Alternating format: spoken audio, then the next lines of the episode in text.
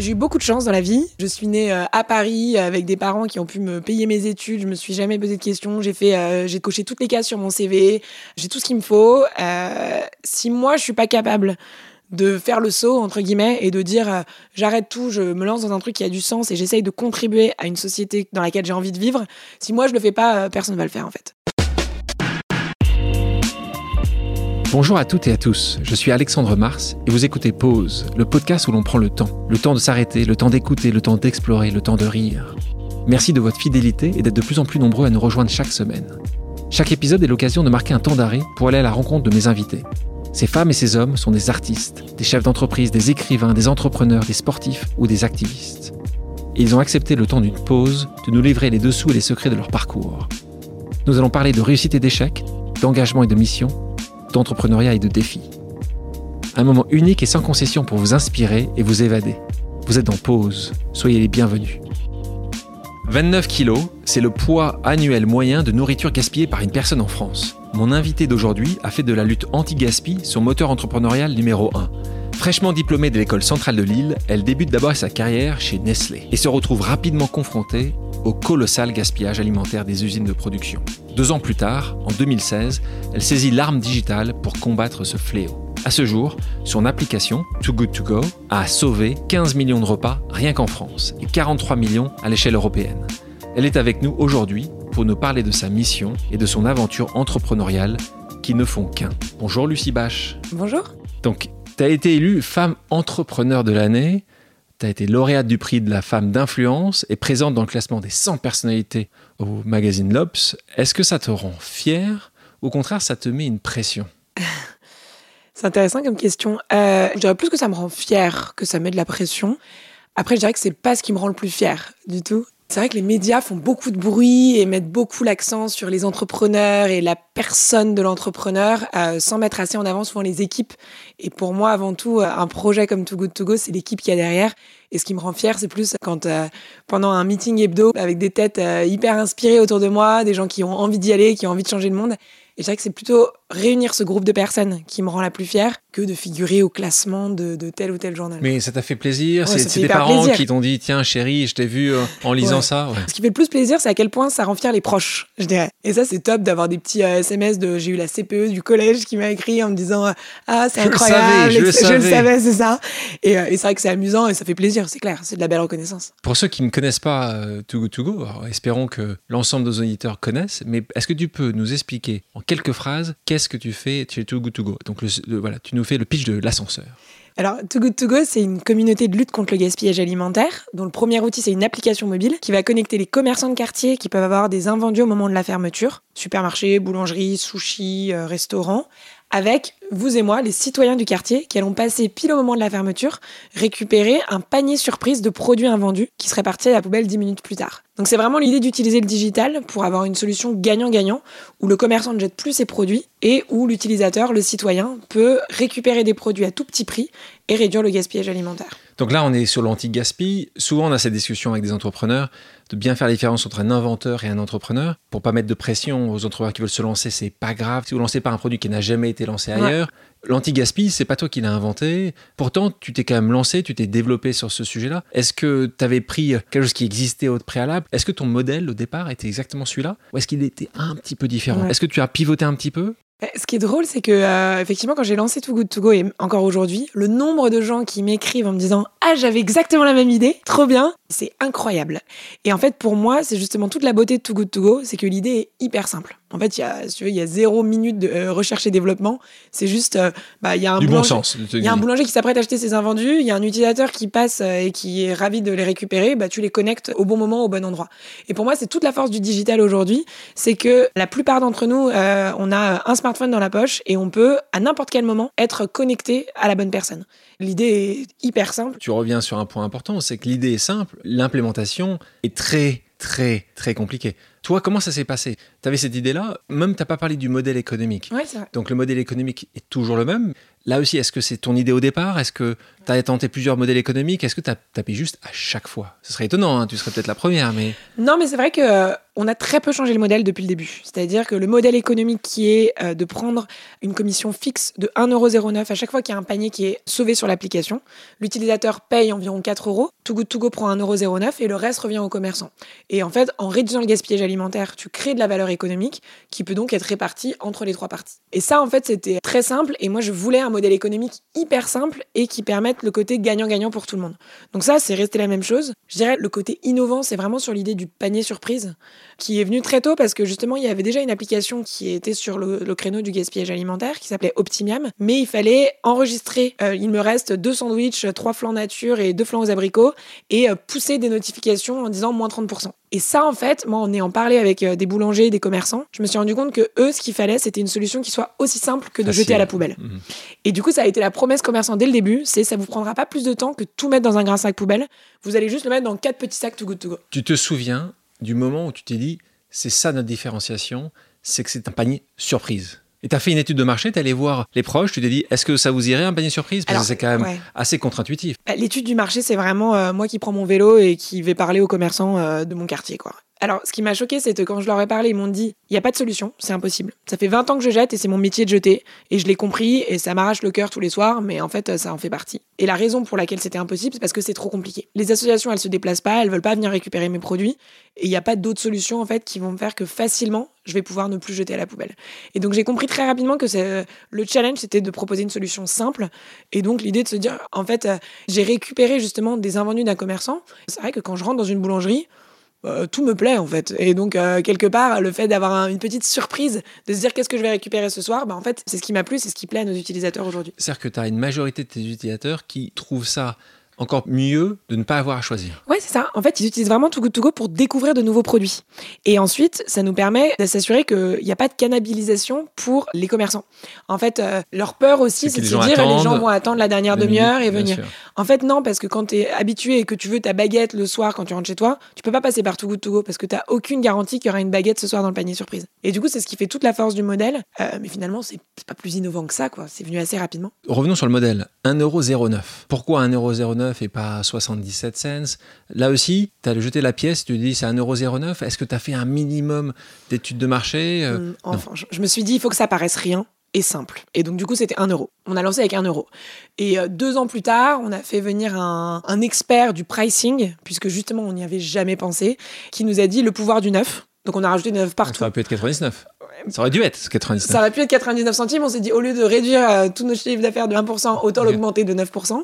Et ensuite, on a passé tous les paniers de 4 euros à 3,99, à 2,99, des choses comme ça. Et c'est vraiment du marketing de base, je dirais. Vous l'avez payé cher, euh, cet euh, expert en Bah non, gratuit. Chez Too Good To Go, on a tout gratuitement en général, parce que les gens sont juste ravis de, de bosser sur des concepts qui leur parlent, en fait. Bien sûr. Et je pense que c'est ce qui nous a permis d'aller si vite chez Too Good To Go, c'est qu'en fait, tout le monde peut pitcher Too Good To Go parce que c'est ultra simple. simple à expliquer. Mm. Alors là, on est allé un peu vite parce que on est déjà dans le cœur de ton modèle. Revenons quelques années au préalable. Est-ce que le fait qu'aujourd'hui tu sois cet entrepreneur réputé, reconnu, est-ce que c'est ça que tu voulais euh, devenir Quand des petits ont dit j'aurais voulu ou je voudrais, est-ce que c'était entrepreneur que tu voulais euh, Ah non, pas du tout. C'est vrai que j'ai un peu ce parcours très classique de tu te laisses porter par les études et tu euh, t'es bon à l'école, donc tu continues. Ensuite, t'es bon en maths et en physique à la fin du lycée, tu sais pas ce que tu vas faire, donc tu fais prépa ingénieur, c'est ce qui te laisse le plus de portes ouvertes. Ensuite, après les concours, t'intègres ton école, donc tu prends ton école. Moi, l'alimentation, c'était toujours un sujet qui m'avait énormément intéressé. Et à la fin de mon parcours, j'ai pu intégrer Nestlé, donc j'ai intégré Nestlé et je me suis pas vraiment posé de questions. Et c'est ça qui m'a choqué, c'est que je me suis dit, mince, en fait, je me suis jamais posé la question de ce qui me passionnait, ce qui m'intéressait. Et en fait, j'ai entendu un discours de Steve Jobs aux étudiants de Stanford qui leur disait euh, la plus belle chance que j'ai eue dans ma vie, c'est que j'ai su très tôt ce qui me passionnait. Et du coup, j'ai mis toute mon énergie, tout mon temps au service de cette passion. Et en fait, il leur disait, si vous savez ce qui vous passionne aujourd'hui, mettez toute votre énergie et votre temps au service de cette passion, vous serez successful. Et successful, ça veut dire quoi? Ça veut dire être heureux, ça veut dire être bien dans, ton, dans ce que tu fais. Et si par contre vous l'avez pas trouvé et que vous n'êtes pas en mesure de dire ce qui vous passionne, n'acceptez jamais de vous installer dans une vie où vous n'êtes pas en mesure de le dire. Donc là, à quel moment tu te poses cette question? C'est quand tu es en plein milieu de tes années Nestlé? Ouais, je suis chez Nestlé, j'habite sur le parking de l'usine. Euh, je travaille dans une usine au fin fond de l'Angleterre, dans un village de 1000 habitants où il y en a 750 qui travaillent dans l'usine. Et je fais des capsules à café pour envoyer dans le monde entier euh, des trucs en plastique et en aluminium. Quoi. Là, tu te dis, c'est pas vraiment ma passion. Je me dis, je suis à fond dans mon job parce que moi, quand je suis dans quelque chose, je suis à fond. donc, je bosse 18 heures par jour. Mais tu et te poses pas les bonnes voilà. questions, c'est ça? Mais je me dis, j'ai pas du tout envie de cautionner l'ancien système et la façon dont on fait de la nourriture aujourd'hui. Je me rends compte qu'on jette un tiers de ce qu'on produit sur la planète. Je me dis, ça n'a aucun sens. Et je me dis, il faut que je sois dans le nouveau monde. Le digital, c'est en train de révolutionner tous les secteurs. Et j'ai envie faire- de faire partie de la construction de ce nouveau monde plutôt que de la caution de l'ancien, en fait. Donc là, tu es l'exemple type de la personne qui a des menottes euh, dorées, hein, euh, Ouais. mais tu dans une très belle entreprise, tu as passé... Parcours voilà, tout tracé parcours tout tracé. moi. ouais. Et là, boum, là, virage à 90 degrés. En fait, je me dis, j'ai eu beaucoup de chance dans la vie. Je suis née euh, à Paris euh, avec des parents qui ont pu me payer mes études. Je me suis jamais posé de questions. J'ai fait, euh, j'ai coché toutes les cases sur mon CV. J'ai tout ce qu'il me faut. Euh, si moi, je suis pas capable de faire le saut entre guillemets et de dire euh, j'arrête tout, je me lance dans un truc qui a du sens et j'essaye de contribuer à une société dans laquelle j'ai envie de vivre. Si moi je le fais pas, euh, personne va le faire en fait. Et donc du coup, je me dis un peu je le fais. Et euh, si dans un an, euh, c'est la catastrophe, j'ai plus d'argent pour payer mon loyer, etc., bah, je retrouverai un boulot assez facilement. Je suis pas très inquiète. Et donc, il est temps d'y aller. Quoi. Dans une, une aventure entrepreneuriale, ce qui est incroyable, c'est qu'il y a tout à gagner en fait. Vu que tu as tout à construire, euh, si tu fais des erreurs, bah, c'est pas très grave. Et au début, ce que j'ai beaucoup aimé, c'est qu'il n'y a rien à perdre. Quand tu parlais tout à l'heure du projet avec euh, le fait que tu n'aies pas fait tant d'études de marché que ça, en tout cas fait ou tu l'as fait toi-même, on peut revenir à ta première négociation ou- ou le premier commerçant. Comment s'appelle le premier commerçant qui a dit Lucie, c'est n'importe quoi, mais je m'engage avec toi Tu te souviens? C'était vraiment ça. ouais. Ah oui, oui, je m'en souviens très bien. Mais Il y en a plusieurs. S'il y en avait un à sortir du lot, Ouais. qui tu veux? Non, je sais pas. Je pensais à la boulangerie-pâtisserie de la rue Saint-Antoine à Paris, que je suis allée voir juste 12 fois. Et c'était vraiment là où j'achetais mon pain, en fait. Donc, euh, clairement, tous les jours, je disais, mais allez, faut essayer. Et en plus, c'est une boulangerie-pâtisserie qui fait super bien les choses et qui arrive à avoir très, très peu d'invendus. Et en fait, au bout d'un moment, effectivement, ils ont juste dit, bon, tu sais quoi, on va le faire, parce que de toute façon, t'arrêteras pas d'en parler avant qu'on les fait. Donc, allons-y, on y va. C'était trop cool de les avoir. Juste, en fait, le premier oui, il fait tellement plaisir. Je pense que j'aurais pas lâché, en fait. Je serais encore en train de taper à leur porte euh, tous les jours. Et je pense que c'est vraiment cette euh, passion qui est un peu contagieuse et qui donne envie aux gens euh, d'y aller, quoi. Donc aujourd'hui, si j'habite dans le quartier, ils sont encore dessus? Et ben non, ils sont plus dessus. Oh non. J'ai choisi le mauvais exemple. Mince. Non, mais euh, vraiment, ils se débrouillent bien. En fait, et ils ont euh, quasiment pas besoin de ils vous. quasiment pas d'invendus. Est-ce que ça, c'est l'objectif? Bah, que, complètement. que les, qu'en- En fait, on n'ait plus besoin de vous. En fait, grâce à Too Good To Go, il y a pas mal de commerçants qui se rendent compte que, en fait, tous les soirs, ils mettent 10 paniers sur l'application. C'est pas forcément normal. Et qui, du coup, arrivent à réguler leur flow beaucoup mieux. Après, il se trouve que, non, la plupart, quand tu as une vraie diversité de produits et des produits très frais, c'est très compliqué de savoir si les gens vont aujourd'hui avoir envie de plus de pain au chocolat que de croissant. Et en fait, pour eux, euh, rater une vente, c'est plus grave que euh, de produire un pain au chocolat de trop. Et donc, c'est pour ça qu'on est euh, toujours dans un, truc de surproduction, et ça, sur toute l'industrie alimentaire, en fait. On parle de chance. Il y a un moment, un événement qui a été très, très important pour vous en tant qu'entreprise, c'est la loi Garot. Ouais. Euh, alors la loi Garot, pour les auditeurs, c'est celle qui oblige les distributeurs à réduire le gaspillage alimentaire. Et c'est le moment idéal, exactement l'année d'ailleurs, où, où tu euh, proposes ton application en professionnel. Est-ce que tu penses que ton histoire, l'histoire de Too Good To Go, aurait été différente sans la loi Garot C'est une bonne question, on me l'a jamais posée. Donc moi, quand je quitte Nestlé en Angleterre, euh, je vais m'installer en Scandinavie et c'est là-bas qu'on démarre Too Good To Go. Et du coup, euh, on passe les premiers mois là-bas. Et en fait, ça marche très très vite, très très bien. Euh, et mes amis me disent ah mais trop cool, ça marcherait trop bien en France aussi, etc. Et en fait, c'est vraiment la loi Garot et le fait que dans mon pays, tout le monde est en train de parler de gaspillage alimentaire alors que je suis en train de développer un projet contre le gaspillage alimentaire qui me force à rentrer en me disant euh, c'est le timing parfait, je ne peux pas rien faire en France. Et je pense que j'y serais venue mais peut-être beaucoup plus tard. S'il n'y avait pas eu la loi Garot, je serais peut-être resté plus longtemps en Scandinavie et j'aurais euh, développé euh, le concept là-bas plus longtemps. Et en fait, en France, ça a explosé très vite, notamment parce qu'il y avait un vrai contexte. En 2016, c'est vraiment l'année euh, de l'anti-gaspi en France. Et je pense que du coup, le time to market a été juste parfait. Parfait. Et ce qui a fait que la France est très rapidement devenue le plus gros marché et que c'est 50% aujourd'hui des, des paniers sauvés de tout, tout go, quoi. To Go, le nom. Tous les entrepreneurs le savent, que c'est très compliqué, qu'ils passent des nuits, des jours, des semaines à essayer de trouver le nom qui va bien, le point .com qui est disponible. C'est aussi compliqué que trouver le, le prénom de son enfant. Est-ce que c'est toi qui l'as trouvé? Est-ce que c'est un copain, une copine? Non, on a fait un brainstorm avec l'équipe euh, du début. Et puis, euh, en fait, on avait plein de noms. Il y en avait plein qui étaient nullissimes. euh, Si ça n'avait pas été celui-là, c'était quoi ton second choix? Tu t'en souviens? En fait, quand on a trouvé celui-là, on T'as tout- dit, t'as oublié tout le reste. Ouais. Ouais, parce qu'on s'est dit, en fait, on voulait un nom à la fois qui nous plaît en termes de sonorité, etc., mais aussi qui veut dire quelque chose. Et nous, un peu notre rêve, c'est de se dire que ça devienne un mot. Tu vois, quand on te dit, euh, ah, tu sais pas ça, ben Google-le. Google, Et bah là, c'est pareil, c'est que les gens se disent, bah c'est Too Good To Go. Et C'est un en peu fait, long. euh, C'est un peu plus long c'est beaucoup Google. trop long, c'est quatre mots, il faut jamais faire un nom avec quatre mots, c'est un enfer, il y a beaucoup trop Est-ce de que O. oh, oh, est-ce qu'on met un Tous les gens deux ils l'écrivent mal. En France, on a reçu des messages d'insultes en disant pourquoi vous avez choisi un nom anglais, etc. Bonne question. Tu nous répondras Parce pourquoi? que c'est un, c'est un- Tu le savais dès le départ que c'était un sujet qui allait être. euh, Le gaspillage, c'est un, c'est un sujet international global. en fait. Et donc, il nous fallait un nom qu'on puisse utiliser dans tous les pays. Donc, ça, c'était très clair pour nous, pour le coup. On voulait un nom anglais. Et en fait, aujourd'hui, on le voit, il y a des entreprises qui ont euh, des bacs de frigo avec marqué Too Good To Go dessus. C'est euh, tous les produits euh, dans lesquels les gens peuvent se servir. Donc, finalement, ça commence à marcher ou ça rentre dans l'état d'esprit. Et c'est vrai qu'au début, j'ai vraiment galéré avec ce nom quand je suis rentrée en France. Et je m'étais dit, si ça marche, ce sera comme Google. Google non plus Ouais. n'arrivait pas à le dire, Facebook non plus. Et au final, ça rentre dans l'imaginaire. Et là, c'est de mieux en mieux. C'est bien, là, tu, te mets, tu ouais. vises la lune. Euh, c'est une drôle de lune. En parlant d'équipe, parce que tu en parlais à plusieurs reprises, tu l'as lancé seul au départ. Tu nous dis que l'équipe était importante, ce qui est le cas de tout entrepreneur, mais pourtant au départ, tu étais quand même euh, assez esselé. À quel moment tu as commencé à rencontrer euh, bah, les premiers agents de l'équipe Dans l'équipe de départ, ils sont encore nombreux ceux qui sont là. Ouais. Puis peut-être tu peux nous expliquer aussi quel est le, le mode de gouvernance aujourd'hui, qui Ouais. est un mode de gouvernance très spécifique chez Too Good Ouais. Go. C'est vrai qu'on a une histoire un peu spéciale parce que je le disais tout à l'heure, on a, on a commencé en Scandinavie et en fait, on était plusieurs entrepreneurs à bosser sur la même idée. Et moi, ce que j'ai fait avec Too Good To Go, c'est que j'en ai parlé, parlé, parlé, parlé à un maximum de gens au début de l'idée et du concept parce que je voulais euh, justement euh, trouver des développeurs et trouver des gens avec qui euh, bosser. Et en fait, j'ai rencontré des gens qui étaient en train de faire exactement la même chose que moi. Je me suis dit, zut, j'ai déjà En des Norvège au départ. Euh, exactement. Et en fait, je suis allée le jour même à une conférence qui s'appelait Collaboration is the new competition.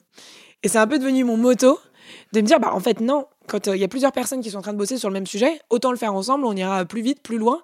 Et en fait, tes cofondateurs, ils sont tous trouvés. Donc euh, les personnes qui étaient en train de faire pareil, ils étaient au Danemark. Moi, j'étais en Norvège. Et en fait, du coup, on a commencé là-bas avec eux qui ont bossé sur le concept au Danemark, euh, moi en Norvège. Et en fait, on a lancé, on n'avait même pas d'entreprise, on n'avait rien, juste on s'est dit, allez, on y va. Et ensuite, moi, je suis rentrée en France.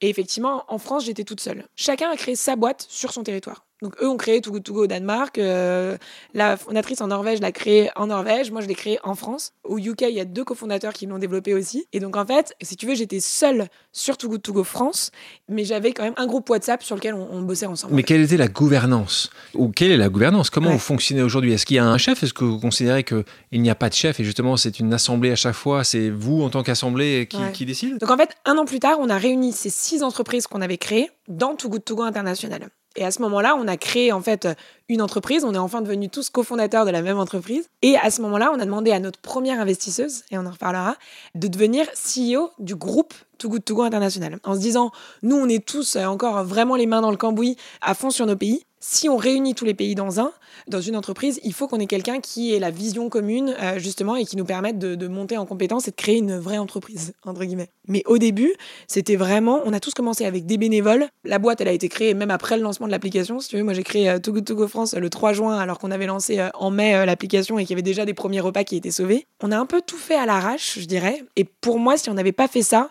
peut-être qu'on serait encore en train de discuter de euh, comment, euh, Qui a quel quoi contrat on signe, etc. On a l'histoire euh, positive parce que tu es positive optimiste, mais c'est extrêmement compliqué de te retrouver avec la première année 6 et je suis persuadé qu'il y en a, c'est pas comme si étiez ensemble à travailler depuis 10 ans, donc il y en a peut-être qui se sont définis être très travailleurs, très bons, exceptionnels, Ah oui. et d'autres peut-être un peu moins bons. Comment vous avez fait pour gérer justement cette seconde étape? Ouais. Donc euh, effectivement, on a tous bossé avec des bénévoles euh, de nos côtés. Tu me demandais aujourd'hui est-ce qu'ils sont encore dans la boîte? Oui, complètement. Moi, j'ai appelé euh, ma cousine en lui disant est-ce que tu as quelques semaines cet été euh, pour m'aider à lancer un truc? Elle fait ouais ouais, bah, je passe le TOEIC à la fin de l'été, donc juillet août, je suis dispo. Aujourd'hui, elle est head of success en France. Elle a plus de 35 personnes qui bossent pour elle alors qu'elle elle vient de fêter ses 25 ans. Donc c'était un peu le, le pari. Oui, j'ai deux mois et en fait quatre ans plus tard, elle y est toujours. D'accord.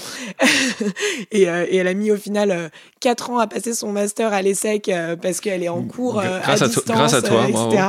Donc c'était un peu le, le bon pari du coup. Donc oui, euh, ces gens qui ont aidé dès les débuts, ils ont vraiment monté au fur et à mesure euh, dans l'entreprise et ils en font aujourd'hui encore partie. Mais surtout, je dirais qu'on a posé très très vite qui on était. C'est quoi Too Good To Go Et surtout, c'est quoi notre ADN et c'est quoi notre culture Et ça, c'est ce qui nous a permis de passer de quelques-uns à euh, plus de 650 en, en 4 ans parce que on a tenu à nos valeurs et on a vraiment passé beaucoup de temps à les poser sur le papier. Ce qui est une chose, c'est tes équipes en France, par exemple, comme ta cousine Caroline, mais c'est aussi tes autres cofondateurs. Parce que Ouais. donc vous êtes au départ combien? Six cofondateurs euh, Euh, un peu plus, ouais. Un peu euh, plus. Est-ce que c'est 8, 9 Ouais. Est-ce que ceux-là sont encore là?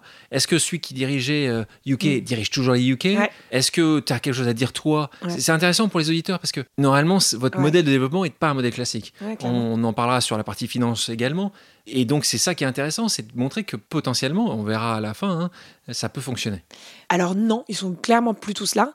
Moi, je suis la seule qui euh, suis encore euh, dans la dans la. Opérationnel dans- Ouais.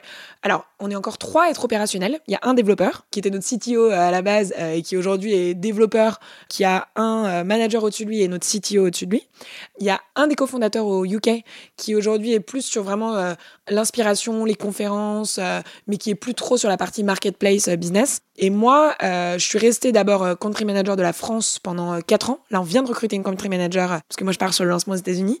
Et surtout, je suis restée au sein de la Global Management Team, donc avec six autres personnes qu'on a recrutées de l'extérieur, qui ont euh, plutôt une quarantaine d'années et qui sont euh, bien plus expérimentées. Et j'ai été en charge du coup de l'expansion internationale. Donc c'est-à-dire à chaque fois recruter les nouveaux country managers, leur mettre le- le- l'ADN Too Good To Go dans les veines, les aider à monter leurs équipes et ensuite bah, gérer euh, justement les country managers. Est-ce que ça aurait été un, rêve pour toi quand vous êtes lancé il y a 4 ans, que 4 ans après ou 5 ans après, ça soit les mêmes cofondateurs qui sont encore là? Ou est-ce que tu imaginais, ou tu me posais même pas la question, tu imaginais que 4 ans après, il n'y en a plus aucun?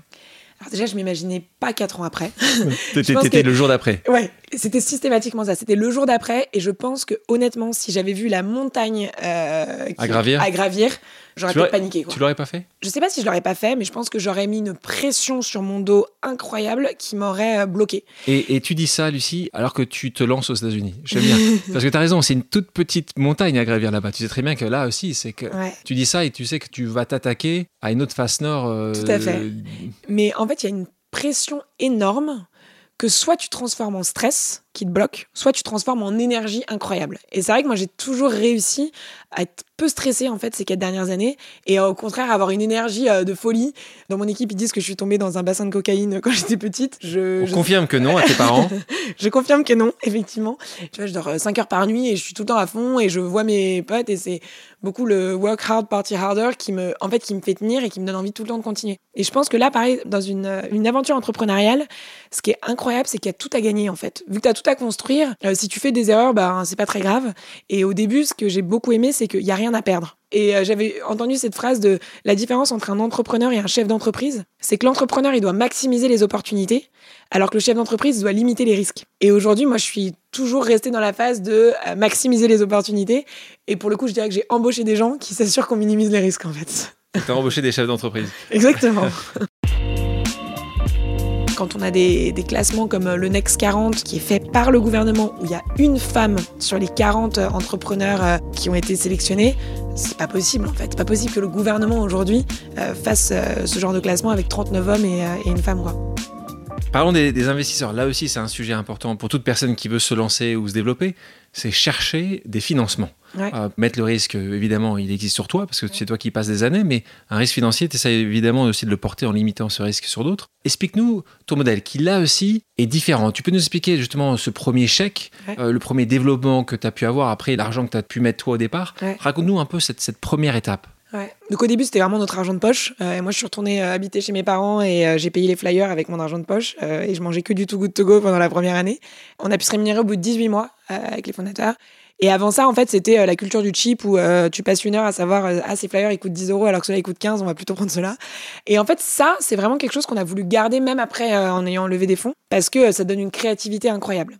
Mais c'est vrai qu'en fait, c'est nous on a eu la chance que comme on a eu un modèle économique très tôt, on a commencé à encaisser le premier euro dès le premier repas sauvé.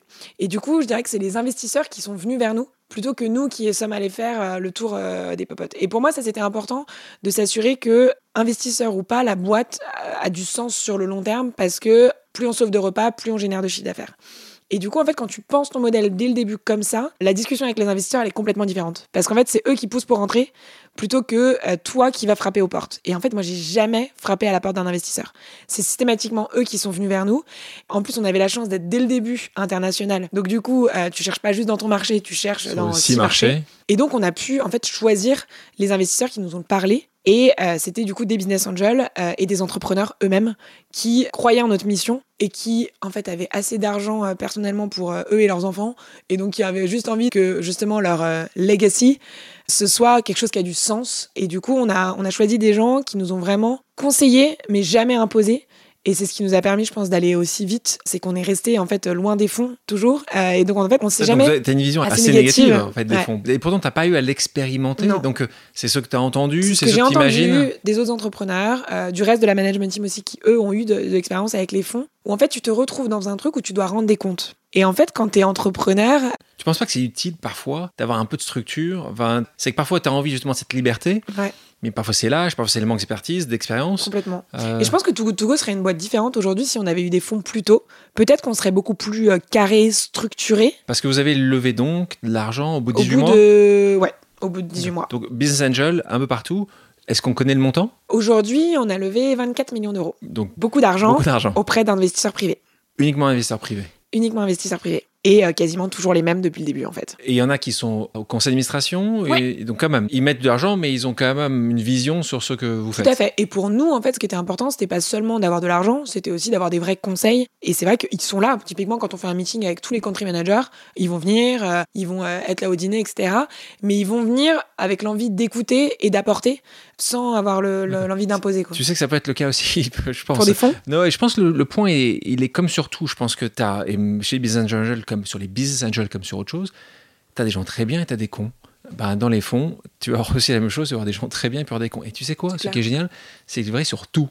Quasiment dans toute industrie, tu as des gens qui peuvent être très bien et puis tu as aussi des gens qui sont un peu moins bien. Je pense que le tout, que ce soit fonds ou business angels, ce qui est important, c'est de bien les choisir pas que prendre le plus gros ticket en fait. Et vraiment te poser la question de c'est qui les gens derrière et qu'est-ce qu'ils vont apporter. Et vous, vous avez toujours regardé ça justement en disant qu'est-ce qui va pouvoir vous apporter, pas forcément euh, celui qui vous apportait la plus grande valorisation. Non, parce qu'on avait le luxe d'avoir choisir. Ça Et donc vous avez fait combien de levées jusqu'à aujourd'hui? Beaucoup? Ouais, mais en fait, en fait, c'est en interne à chaque fois. C'est en interne à chaque fois, d'accord. On parle des États-Unis. Comment tu finances les États-Unis? Tu finances pas tu y vas, tu, vous avez suffisamment encore euh Donc du coup, on a un modèle économique qui nous permet d'arriver à rentabilité avec nos pays assez rapidement. En général, entre 12 à 18 mois, quand on lance un nouveau marché, il, devient rentable. Et donc du coup, on va toujours investir dans le développement, dans l'expansion euh, géographique et bien sûr dans toutes les activités qu'on appelle euh, à impact indirect, qui est le changement des mentalités. Tu vois, sur impact sur les dates de péremption, c'est vraiment investir dans la cause de lutte contre le gaspillage alimentaire. Et donc l'expansion géographique, bah, effectivement, les États-Unis, c'est un investissement tout autre que lancer l'Autriche. Donc c'était important pour nous de nous armer euh, au mieux. Et donc du coup, on a attendu pour les États-Unis, tu vois, qu'on le fait quand même quatre ans plus tard, parce qu'on voulait que nos gros marchés en Europe soient pas seulement rentables, mais qu'on ait la confiance que euh, c'est sous contrôle et qu'on sait où on va. Et là, on sait où on va, que ce soit en France, que ce soit en Allemagne, en Italie, en Espagne.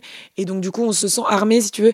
Et moi, ça fait 14 fois que je lance un pays. Donc si tu veux, j'ai un modèle euh, et c'est vraiment le but ultime, c'est d'avoir un, un playbook Ikea te dit voilà comment faire pour lancer un Qu'est-ce qui existe aux États-Unis? Bah, Pas grand-chose. Pas grand-chose. Et c'est ça aussi qui nous pousse à y aller vite. Et même en période de Corona, etc., on se dit il faut y aller. Parce qu'aujourd'hui, il y a quasiment rien. quoi. Il y a un concurrent qui a 300 euh, commerçants, quand nous, on a plus de 50 000 aujourd'hui en Europe. Et donc, toi, quand tu regardes ça, tu te dis pas n'y a pas de marché, ou les Américains sont pas intéressés, tu dis il y a forcément un marché, ils n'ont pas expliqué correctement. Ouais. En fait, j'y suis allée, je les ai rencontrés aussi euh, pour comprendre ce qui ne fonctionnait pas. Je pense que c'est un problème d'équipe euh, plus qu'un problème de marché. Et surtout, nous, on a fait un field trip où euh, j'ai emmené quatre commerciaux d'Europe. Et en fait, ça va hyper vite et c'est évident qu'il y a un marché. et dans l'exemple là, tu t'es pas dit on peut les racheter, c'est une petite équipe qui va nous faire gagner du temps. Tu t'es dit ça, tu pas vraiment, tu as bah, J'ai regardé ce qu'il y avait à acheter et je me suis dit qu'on irait plus vite, nous, que d'intégrer et de respecter aussi ce qu'ils ont fait, etc. Autre sujet très important pour toi, la place des femmes dans les entreprises. On évoquait le sujet il n'y a pas longtemps avec Céline Nazort, euh, fondatrice de Litchi. L'étude Sista sur les levées de fonds montre que les projets portés par les femmes sont de à peine 2,6% contre 88,3% pour les hommes uniquement. Est-ce que tu vois, toi, une solution à ce problème? Ah, c'est compliqué. Euh, c'est comme la diversité en entreprise, euh, mais c'est un problème qui est important et dont on parle de plus en plus. Moi, souvent, on me demande si ça a été un problème pour moi. Moi, c'est ce que je fais en général, mais je l'ai vraiment plus tourné comme une opportunité. J'ai été invitée à plein d'événements où j'aurais peut-être pas été invitée si j'avais pas été une femme parce qu'il fallait justement de la parité, etc.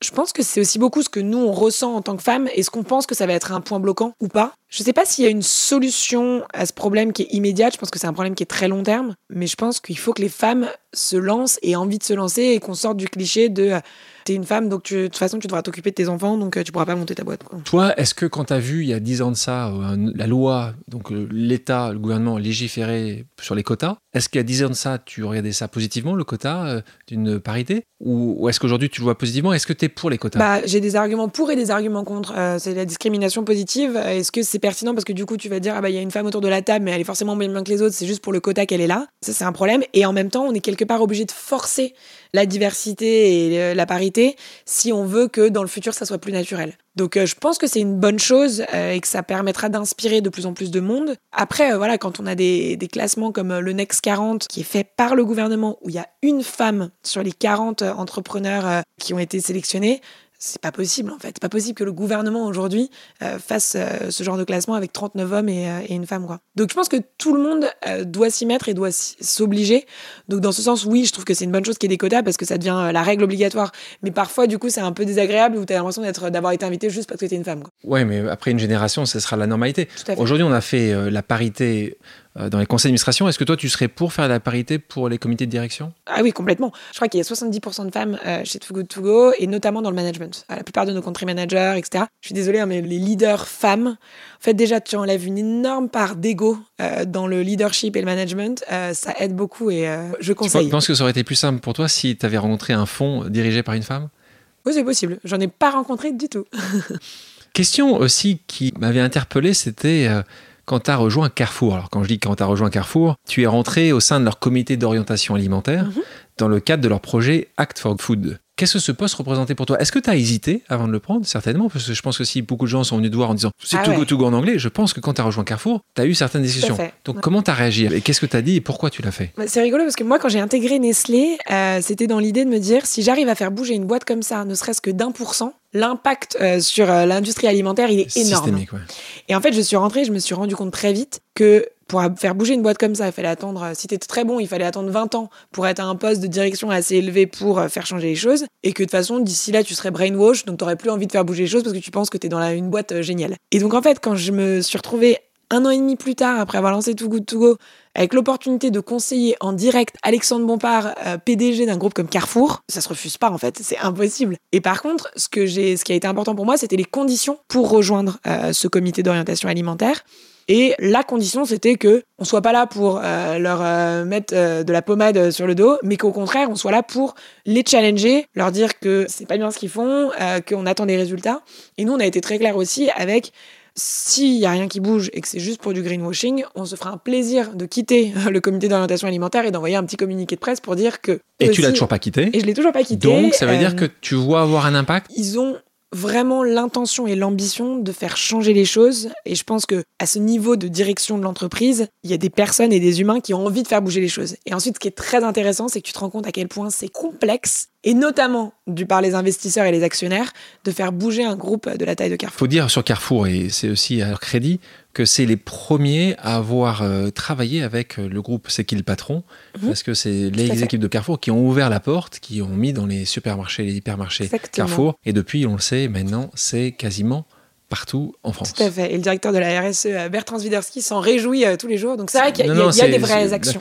Et juste, je rajouterais là-dessus que pour nous, ça a été très important, notamment quand on a commencé à avoir des contacts avec des groupes comme Total ou euh, comme Carrefour ou comme ce qu'on peut voir comme les grands méchants parfois de se dire notre but c'est justement d'aller convaincre et influencer ceux qui font pas bien aujourd'hui en fait. Si on est là juste pour bosser avec Biocop euh, et ceux qui ont déjà tout compris, on sert à rien en fait. Et euh, au contraire, l'idée c'est de faire bouger les masses et de faire changer euh, ceux qui ont besoin d'aide. Donc c'est bien. Donc après, tu vas t'attaquer à Facebook, Google et Apple. Je compte bien. En 2020, Too Good To Go est labellisé B Corp. Tout à fait. Ah, Qu'est-ce que ce label représente pour toi et, et pour votre groupe?